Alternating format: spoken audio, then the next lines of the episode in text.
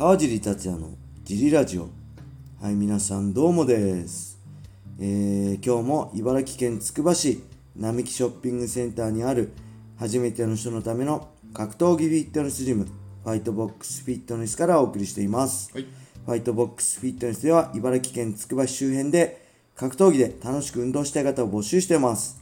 体験もできるのでホームページからお問い合わせをお待ちしてます。お願いしますえーそしてこのラジオの説明欄にもあるファイトボックスフィットネスのベイショップで、えー僕のねクラッシャーやファイトボックスフィットネスのグッズが絶賛発売中です、えーコットン T シャツにドライ T シャツそして、えーロン T も秋に向けてあるので、ぜひね、あのーまだ見てない人は、えー見ていただいてフォローしていただけると、新作が出るとね、通知がいくので、はいぜひよろしくお願いしまお願いす。しますはい、そんなわけで小林さん、今日もよろしくお願いします。よろしくお願いしますえーと、はいレター行きましょう。はいえー、川尻選手、小林さん、今日も一日お疲れ様です。おまです集合弁当男です。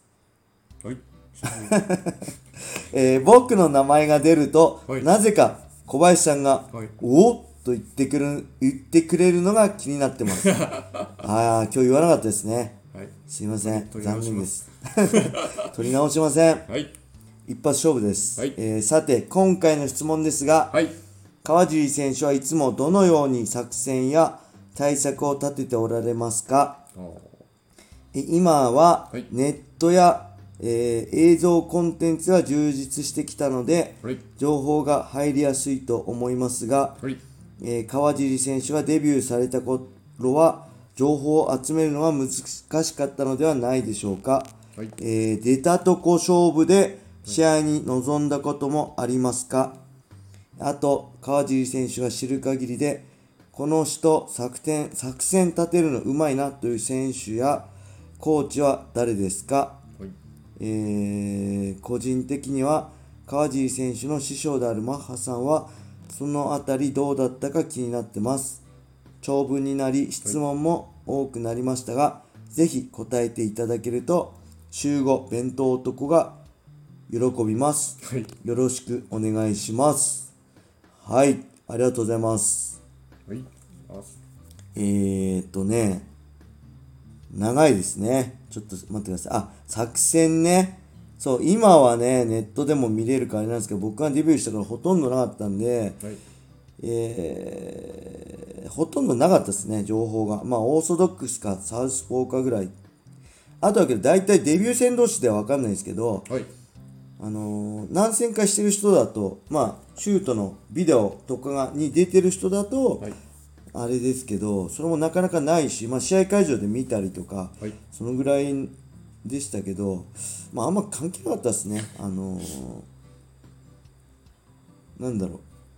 そんなみんな強くなかったんで、自分さえ高めていけば問題ないなっていうレベルでしたね、若い頃は。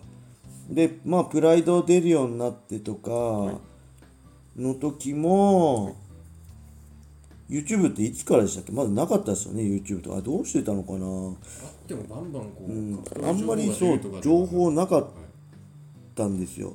で、ドリームの頃から、あの海外の選手とかが決まると、はい海外、あのね、DVD にその試合を焼いて、えードリームの校の人とか送ってくれてたりしました。で、それ見て、それ山田さんに渡したりとか自分で見たりとかしてやってましたね。はいで USC の時は最初はマネジメントの周さんから、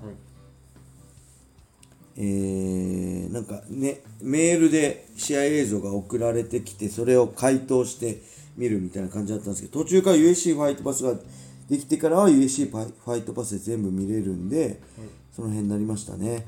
でまあそのあたりからもう YouTube 流行ってたんでもうドリームのあドリームじゃないライジンの頃は YouTube とかで見れるようになってましたよね。でねまあもう僕はねまあ大体まあ基本的にはオーソドックスかサウスポーか。はい。でどんな戦いも基本大雑把にストライカーか組み技が得意かだったり、えー決めの得意の技はパンチは得意の打撃得意のコンビネーション得意の決め技は何かだったり、押しつつあとはね何回も繰り返し見ることでなんとなく癖が分かるんですよね。パス例えばねえー、まあパンチから入るかローが入るかとか、えー、蹴りが多いか、うん、この攻撃例えばストレートの後に左ミドルが来やすいとかね、はい。えーとか、まあ、寝技だったら、えーパスガードはどっちから来るか。右からパスガードしてくるのか左からパスガードしてくるのかとか。自分がし相手が下になって自分が上になった時どういう対処してくる。下からガードにじ入れるのか、えー腰を切って立ってくるのかとか、えーロープに押し込んだ状態でどういうあの感じどういう対策をしてくるのかとかある程度のイメージをしつつ、あとはねあんまりもうこう来たらこうしようってやりすぎるとそうじゃなかった時にテンパるんで大雑把に意識してはい。やってましたね。ただなんとなくわかるんですよね。えーっとね一番わかりやすい例で言うと2005年ん2008年のドリーム5でやったエディ・アルバレスさんエディ・アルバレスって当時ね、はい。えー基本オーソドックスなんですけどはい。急に左利きサウスポーになる時があるんですよ。はい。でそういう時は100%サウスポーになったら右フックで飛び込んでくるんではい。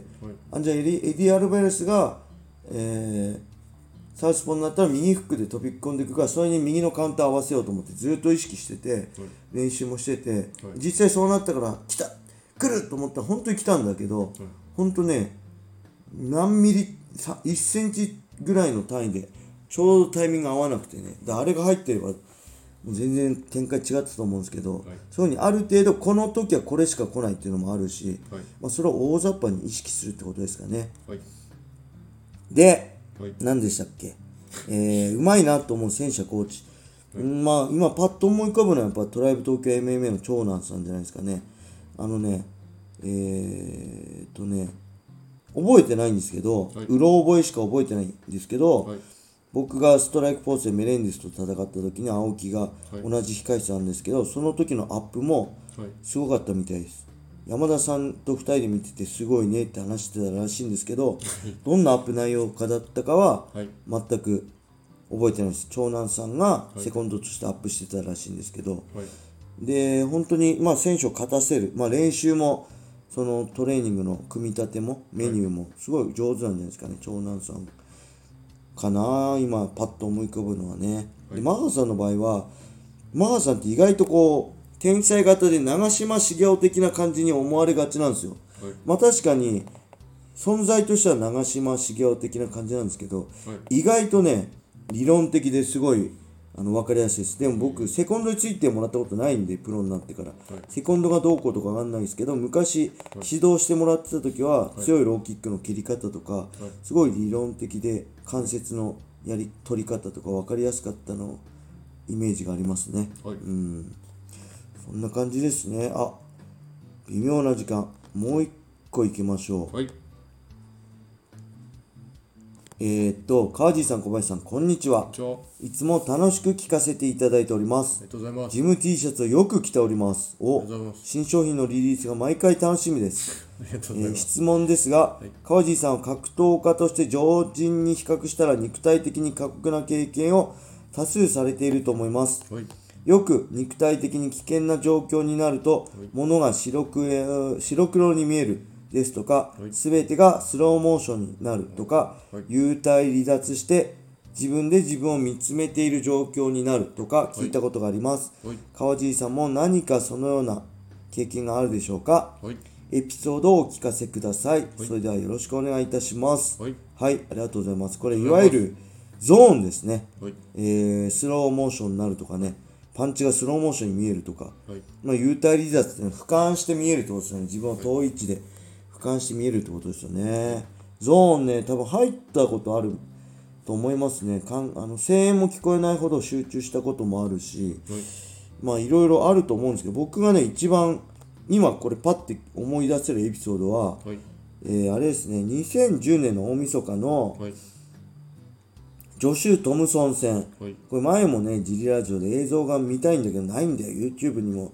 俺も DVD もないんで、誰か持ってる人いないって言ったんですけど、はいジョシュ・トムソン戦はね、ジョシュ・トムソンってめちゃくちゃ強いんですよ。当時ね、えーストライクフォースの、えーチャンピオンだった経験もあるしね、ギルバート・メレンデスにも勝ったり、まあ負けてもいるけど勝ったりもしたことあるし、USC でもトップファイターとね、戦ったりしてて、すごい強いんですけど、そのトムソン戦とね、をね、トムソンと戦っててね、はいあの、あ、すごい打撃がよく見てて、見えて、はい。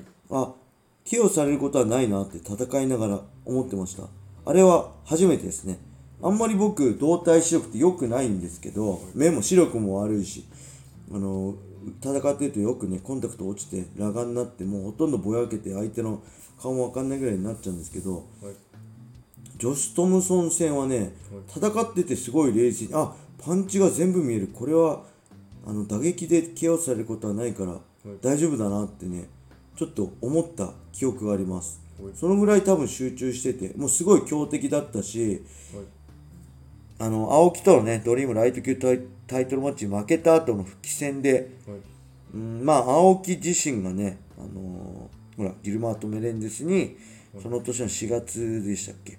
にストライクフォースの、えータイトルマッチで負けてて日本やばいみたいな状況だったんで俺が負けるとやばいみたいな状況だったんですごい背負ってるもんとかねプレッシャー大きかったんですけど、はい。えーまあ怪我からの復帰のリハビリとかねトレーニングもよくできてはい。多分全てがうまくいったんじゃないですかね。あのでも戦っててすごい冷静にまあ本当に俯瞰的に見えてましたな。大丈夫だなこれは。